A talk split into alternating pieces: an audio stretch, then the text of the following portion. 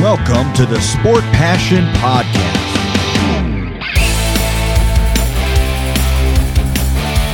And here is your host, Lars Marendorf.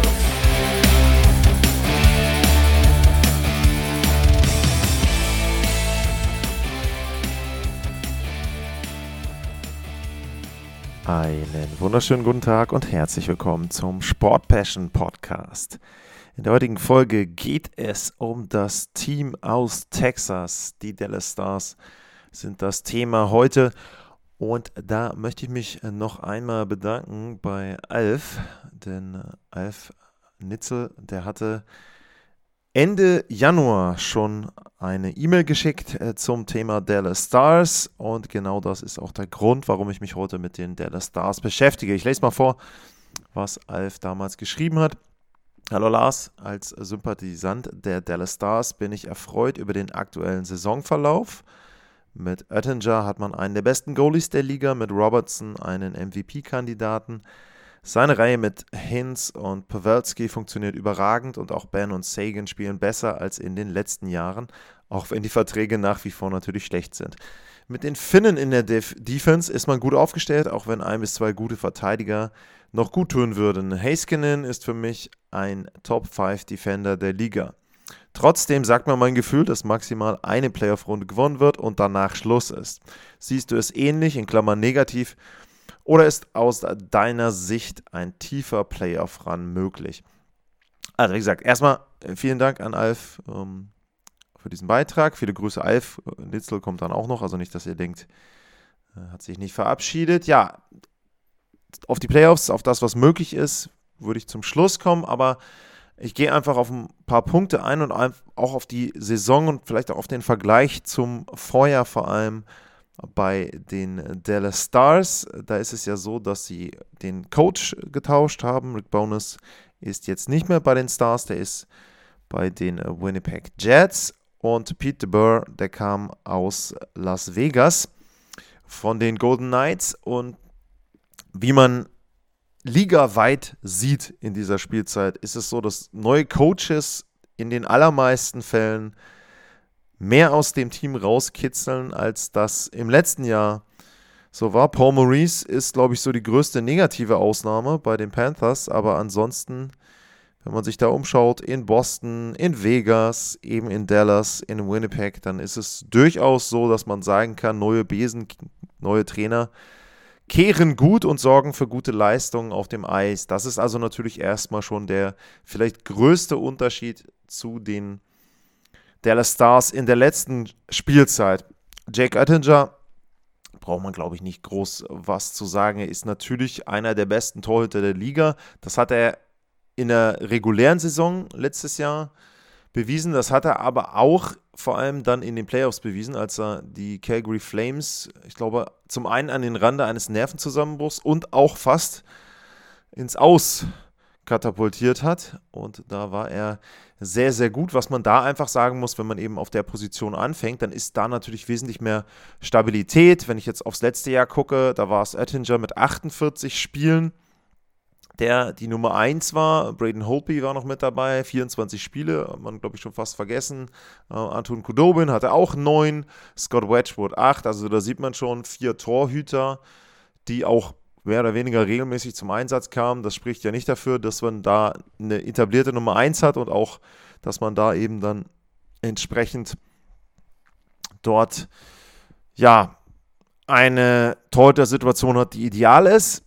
Gegenteil in diesem Jahr, Attinger 58 Spiele, also sehr, sehr viele, aber auch dabei noch bessere Statistiken als im letzten Jahr. 33 Siege, die äh, Fangquote ist bei 91,7, Gegentorschnitt 2,47, also das ist schon alles gut. Scott Wedgwood, 18 Spiele, solider Backup und Matt Murray ist da eben der Dritte, der auch drei Spiele gemacht hat. Oettinger war ja am Anfang der Saison auch verletzt, aber natürlich ist es so, wenn man sich das Ganze dann einfach anguckt, er ist schon die Grundlage erstmal dafür, dass auf der Position Ruhe eingekehrt ist und äh, wenn man das Ganze auch ligaweit sich anschaut, dann ist er ja, vielleicht nicht so überragend, wie das die Playoffs vermuten ließen.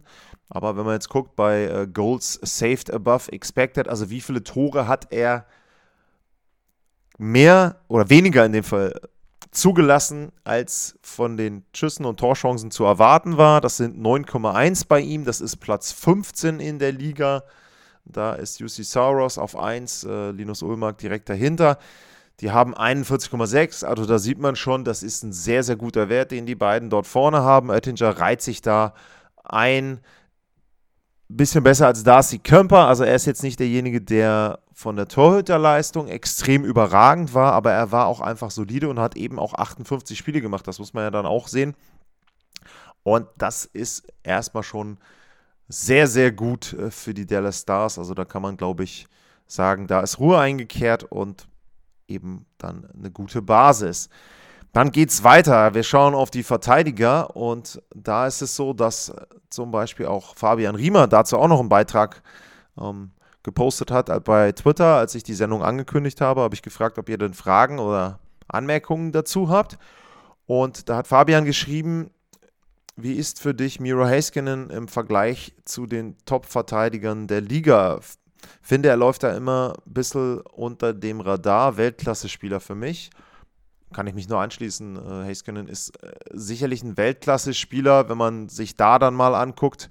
Äh, zum Beispiel, wenn man einfach nur auf die Offensivqualitäten eingeht. Wie viele Tore wären von ihm zu erwarten gewesen? Dann wären das in der Spielzeit 11,8. Sagt natürlich jetzt erstmal so nichts. Das reiht ihn aber ein hinter Kale McCarr kurz dahinter und vor Jacob Chikrin auf Platz 7 ligaweit. Auch noch vor einem Erik Karlsson, äh, vor einem äh, Shane Gostisbehere, Josh Morrissey, die sind alle dahinter. Denn äh, Brent Burns ist dahinter, Adam Fox. Also man sieht vor allem natürlich in der Offensive ist äh, Heiskanen da sehr, sehr gut und einer der Verteidiger, die sich auch sehr gerne mit einschalten vorne, der da auch bei seinen offensiven Einsätzen vorne dann immer wieder für Gefahr sorgt, die anderen mit einsetzt. Wenn man sich jetzt die Statistiken anguckt, dies Jahr 11 Tore, 55 Vorlagen, das sind 66 Punkte in 73 Spielen. Wenn man das Ganze vergleicht mit dem letzten Jahr, da waren es 5 Tore und 31 Vorlagen. Da waren es 36 Punkte in 70 Spielen, 7 Spiele mehr.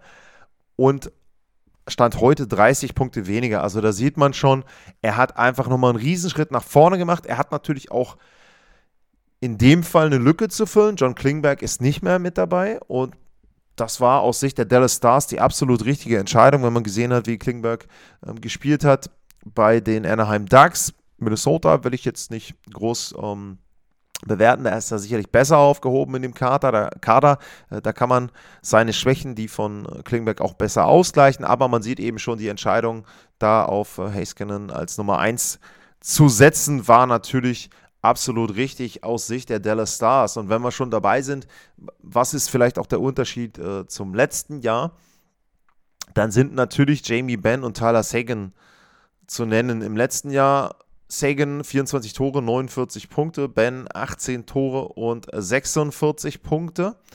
Beide vergleichsweise gesund, also vor allem auch bei Sagan im äh, Hinblick auf die Vorjahre. Wenn man sich das Ganze jetzt dieses Jahr anguckt, dann ist Sagan jetzt schon bei 45, hat ja noch ein paar Spiele, also er hat seine Punktzahl vom letzten Jahr schon eingestellt und Jamie Benn hat im Prinzip eine Explosion der hat 32 Tore und 72 Punkte. Also nur noch mal zum Vergleich. Im letzten Jahr waren es 18 Tore und 46 Punkte. Und er hat ja auch da noch ein paar Spiele. Also ganz klar, Jamie Benn hat eine Saison, wo er wieder an vergangene Zeiten anknüpft.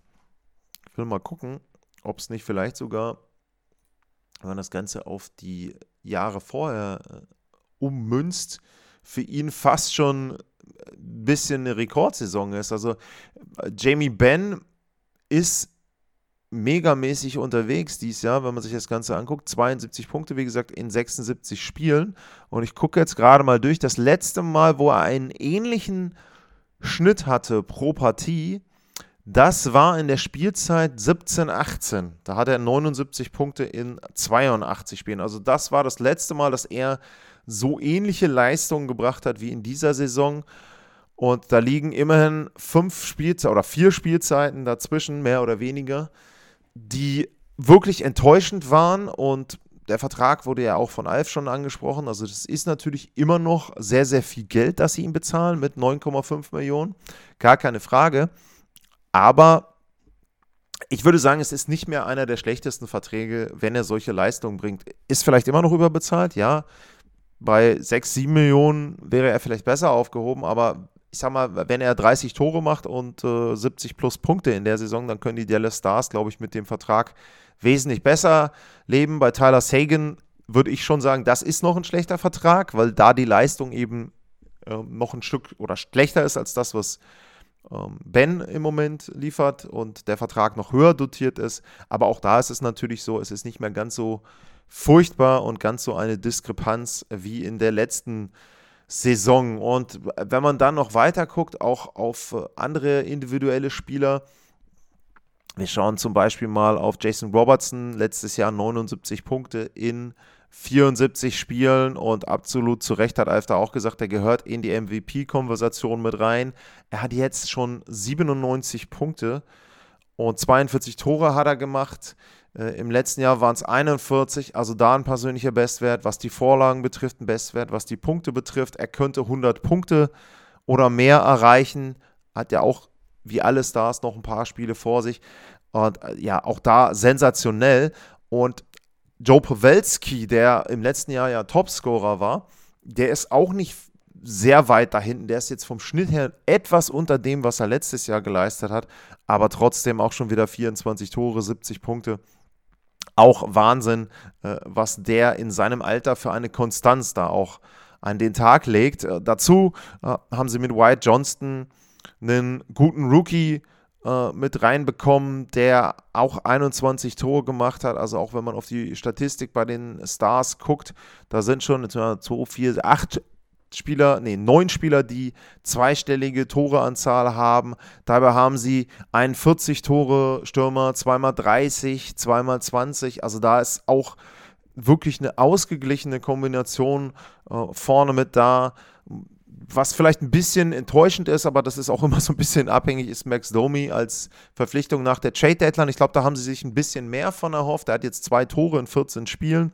Da wäre sicherlich ein bisschen mehr idealer gewesen. Und das ist auch einer der Gründe, warum sie jetzt nicht mehr so gut dastehen wie noch im Januar. Das ist ja auch dann der Themenkomplex, den Alf angesprochen hat. Sind die Dallas Stars ein Titelkandidat oder fehlt da vielleicht noch was? Wie sieht es aus in den Playoffs? Was ist für die Dallas Stars möglich?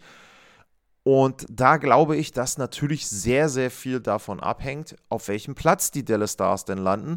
Sie haben jetzt gerade am Wochenende in Denver verloren. Das heißt also, die Avalanche hat da zum einen erstmal das direkte Duell gewonnen. Also das heißt, wenn die beiden Teams gleich einlaufen würden, ähm, wird es da einen der Tiebreaker geben, der für Colorado spricht. Dazu noch die Siege nach regulärer Spielzeit. Auch das spricht für Colorado. Im Moment sieht es ja in der Central sehr, sehr eng aus. Also die beiden Teams, äh, die drei Teams, die ersten drei, sind innerhalb von einem Punkt. Das heißt also, Minnesota hat bei 76 Spielen 97 Punkte. Dann dahinter Colorado, wie gesagt, aufgrund des Tiebreakers, die haben 75 Spiele und 96 Punkte.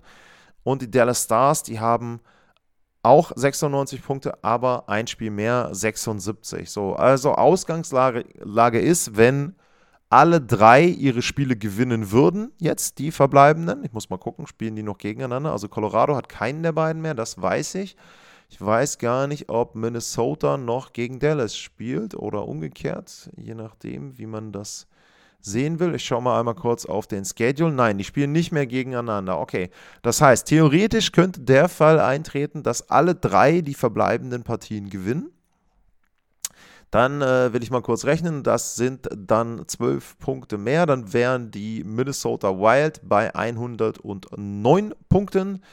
Die Colorado Avalanche wäre bei 110 Punkten, die wären dann auf 1, Minnesota auf 2 und die Dallas Stars wären bei 108 Punkten auf 3. Also 110 Avalanche, 109 Minnesota, 108 die Dallas Stars. Und das würde bedeuten, dass die Stars auswärts in Minnesota die Playoffs beginnen würden. So, jetzt kommt eben der Themenkomplex, was ist denn möglich für die Dallas Stars? Also ich glaube, dass sie schon eine erste Playoff-Runde überstehen können. Ich halte die Wahrscheinlichkeit, dass sie die gegen die Star, äh, Minnesota äh, Wild, äh, habe ich jetzt Minnesota Stars zwischendurch gesagt, naja, die beiden Teams gehören ja irgendwie auch zusammen. Aber okay, also die Dallas Stars haben eine Chance gegen die Minnesota Wild, das sehe ich so, weil die Wild im Moment für mich noch nicht so gefestigt sind. Da ist die Frage, kommt Kaprizov zurück? Wie kommt er zurück? Kann er sofort wieder richtig eingreifen? Ich weiß, Minnesota ist in den letzten Wochen richtig heiß, aber wenn man mal guckt, so ein guter Indikator, wie gut und wie äh, substanziell dieser Erfolg dann auch ist, das ist immer das Torverhältnis und da hat Minnesota das deutlich schlechtere als die Stars und auch Colorado. Also ich glaube, gegen die Wild hätten sie eine Chance, zum Beispiel auch, weil Jake Oettinger einer ist, der im direkten Duell gegen den äh, Marc-André Fleury, wenn der es denn ist, bei Minnesota, ähm, oder dann eben auch im direkten Duell gegen den, ja, ist es dann der Backup bei Minnesota gegen Gustafsson? Das ist ja auch schon wieder so ein bisschen eine kleine Kontroverse, etwas ein Problem, was die Dallas Stars nicht haben. Da gibt es eine deutliche Nummer 1 mit Oettinger, die gibt es bei den Wild nicht und dementsprechend kann es da dann auch wieder dazu kommen, Mensch, erstes Spiel verloren, vielleicht nochmal Spiel 3 verloren oder so in Minnesota und dann gibt es die Diskussion über wenn Flurry beginnt, über ihn, wenn er nicht beginnt, über Gustafsson. Also das wird sicherlich wieder eine interessante Thematik bei Minnesota. Ich glaube, gegen Colorado sieht Dallas schlechter aus. Ich glaube, irgendwie, sie sind zwar sehr unbequem zu spielen, aber ich glaube, die Colorado Avalanche kommt aktuell mit Dallas besser zurecht als mit äh, den äh, Minnesota Wild, was nicht heißen soll, dass sie da nicht auch gewinnen können, aber ich glaube, Dallas liegt ihnen irgendwie ein Stück weit besser. Und ich glaube, man sollte ein bisschen auch noch im Hinterkopf behalten, diese Serie vor ein paar Jahren, wo die Dallas Stars in der Bubble die Colorado Avalanche geschlagen haben. Ähm, für mich damals einfach nur, weil Colorado verletzt war. Ansonsten wäre Dallas da niemals weitergekommen, meiner Meinung nach.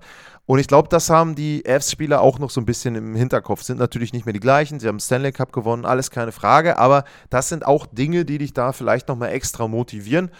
Und ich glaube auch bei Colorado muss man ja sehen, sie sind jetzt auch gut drauf, obwohl ihnen ein Lechkonen noch fehlt, obwohl ein Landeskog immer noch nicht mit dabei ist. Da sieht man schon, die sind jetzt langsam eingespielt in der Saison und dementsprechend glaube ich, die würde ich aus Sicht von Dallas erstmal vermeiden wollen. Dann in der zweiten Runde musst du dann sowieso jeden Gegner nehmen, der kommt. Aber ich sag mal so, erste Runde ist es für mich möglich, dass die Dallas Stars gewinnen können. Und warum ist das so? dass sie gewinnen können und warum ist es überhaupt insgesamt so, dass sie so gut sind. Ich habe jetzt schon viel über die individuellen Spieler geredet, über einige. Aber man sollte auch nochmal insgesamt aufs Team schauen. Und da gibt es, wenn man sich die Statistiken anschaut, im Grunde fast nur Positives zu äh, berichten bei den Dallas Stars. Wenn man sich das Ganze anschaut, im letzten Jahr lagen sie bei den Toren unter 3, 2,84, das war Platz 21.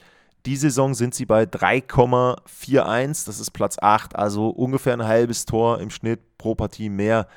Gegentore ist nicht ganz so viel besser geworden, aber trotzdem sind sie vom Mitteldrittel von Platz 19 mit knapp unter drei Toren pro Partie, Gegentore pro Partie im letzten Jahr auf 2,75 und Platz 7 runter. Also einmal von 21 auf 8 bei den eigenen Toren, bei den Gegentoren von 19 auf 7 das Powerplay ist besser geworden, war letztes Jahr 11, ist jetzt auf Platz 8. Das Penalty-Killing ist extrem besser geworden im Liga-Vergleich. Von genau 79 auf genau 83 und das ist dieses Jahr Platz 3. Sie kamen von Platz 19 letzte Saison. Wenn man sich die Corsi-Werte anguckt, da sind sie von 19 auf 13. Bei den Torchancen ist es ein Tick schlechter geworden. Da waren sie letztes Jahr auf 7, sind jetzt auf 8. Aber das ist zum Beispiel auch so ein Punkt die Torchancen und auch die Expected Goals, also die Tore oder der Anteil an Toren, der zu erwarten war, da waren die äh, Dallas Stars im letzten Jahr auf 7 und auf 11. Das deutet so ein bisschen darauf hin, dass sie auch im letzten Jahr gar nicht so schlecht waren, aber eben die Torchancen nicht genutzt haben. Und ein sehr guter Indikator dafür ist natürlich die Schussquote. Da waren die Stars letztes Jahr auf Platz 22. In diesem Jahr sind sie auf Platz 9 und haben sich da um mehr als einen Prozentpunkt, was bei einer Schussquote schon sehr, sehr viel ist, verbessert. Die Safe Percentage, die Fangquote ist besser geworden, ist stabiler geworden durch Oettinger insgesamt. Da sind sie auf Platz 6. Also vieles, vieles, vieles bei den Dallas Stars ist besser geworden. Eben seit der letzten Saison.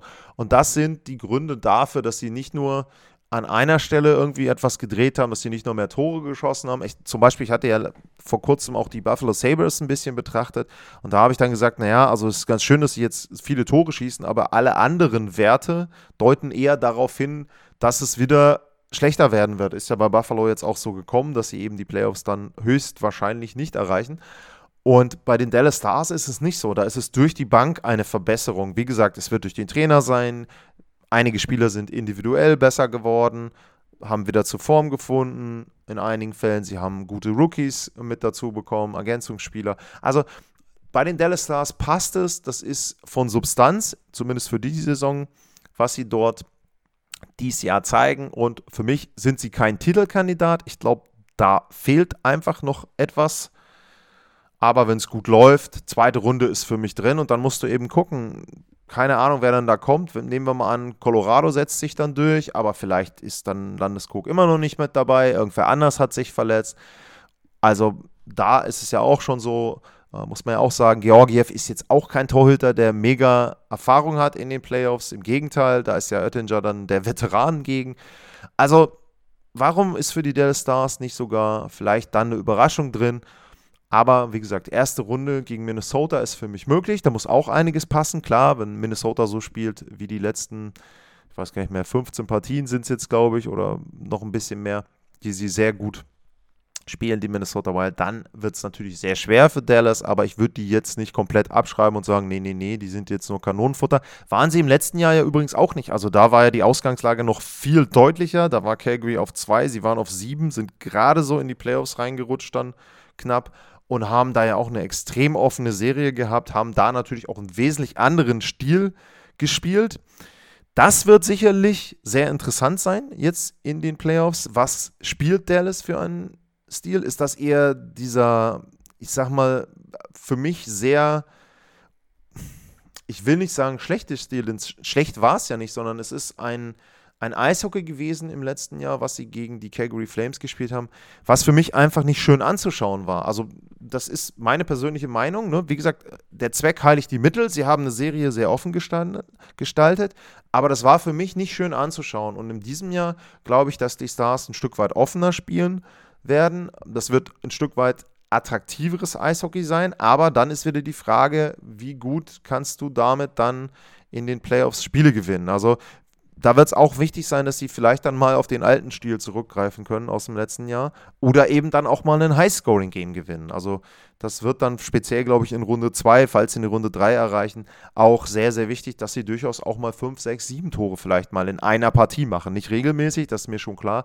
aber dass du da eben auch mal so ein Spiel gegen die Avs, gegen die Oilers, wenn sie denn gegen die spielen, vielleicht gewinnen können.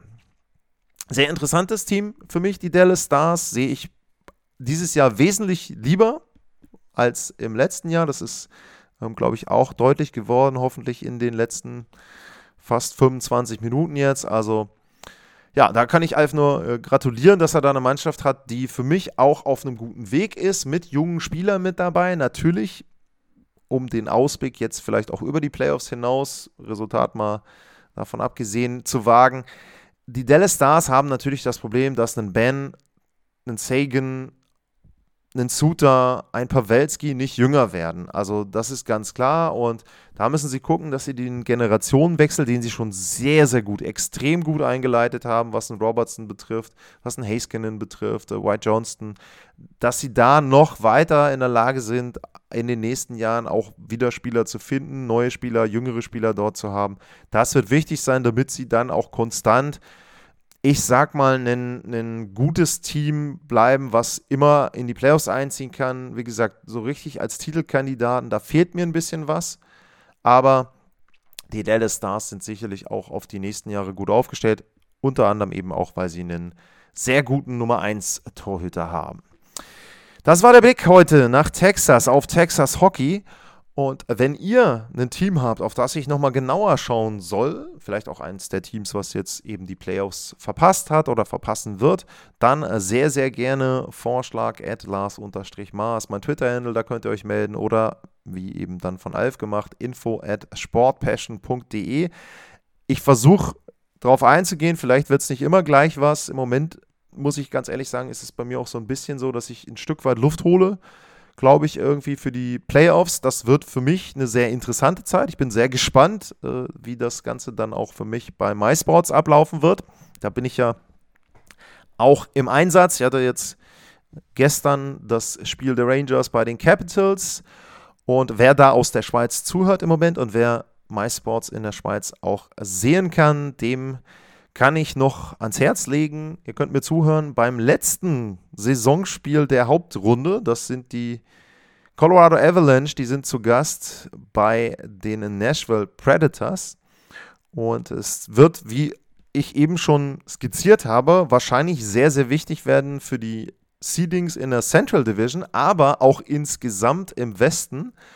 Also das ist auch ein Punkt, wo ich jetzt äh, nochmal ein bisschen aushole. Äh, vielleicht dann geht es nochmal in der nächsten Sendung, wo ich auf die Stars der Woche, Stars des Monats eingehe, nochmal mehr. Aber wenn man sich das, die Reihenfolge, das Standing in der Western Conference anguckt, dann ist das auch extrem interessant, weil da äh, im Prinzip, nee, ich Prinzip, sondern real sind es ganze sechs Teams, die innerhalb von fünf Punkten liegen und auch durch die unterschiedlichen Spiele sogar noch enger zusammenrücken könnten. Also von den Stars, die sind jetzt im Moment, wenn man den Westen betrachten würde, auf Platz 6. Die haben 96 Punkte und auf 1 sind die Vegas Golden Knights mit 101 Punkt. Aber die und die Kings und die Oilers, die haben zum Beispiel auch mehr Spiele als andere Teams darunter. Also es kann sein, auch da, wenn die Teams ihre Spiele gewinnen, teilweise spielen die tatsächlich noch gegeneinander.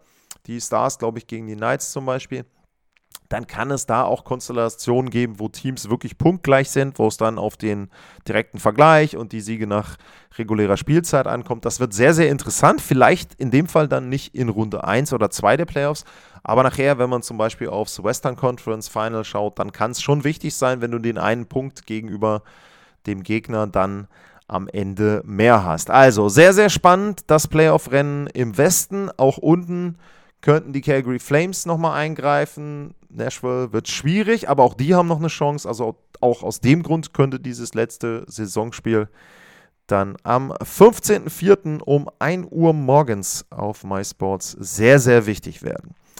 Ansonsten bedanke ich mich erstmal nochmal bei Alf und bei Fabian für die Fragen, Beiträge zu den Dallas Stars. Ich hoffe, es hat euch gefallen. Sehr, sehr gerne Feedback. Also nicht nur zu eurem Team irgendwelche Wünsche, sondern auch bitte, wenn ihr Feedback zu dieser Sendung habt, auch zur Sendung über die Buffalo Sabres, da würde es mich sehr, sehr freuen, wenn ihr da eine Rückmeldung gebt. Das hilft mir immer, dann auch das Ganze so einzustellen und mich darauf einzustellen, was ihr denn gerne hören möchtet, denn die Sendung ist letzten Endes für euch.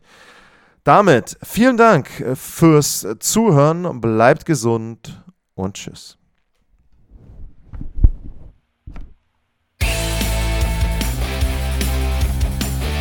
Sportliche Grüße.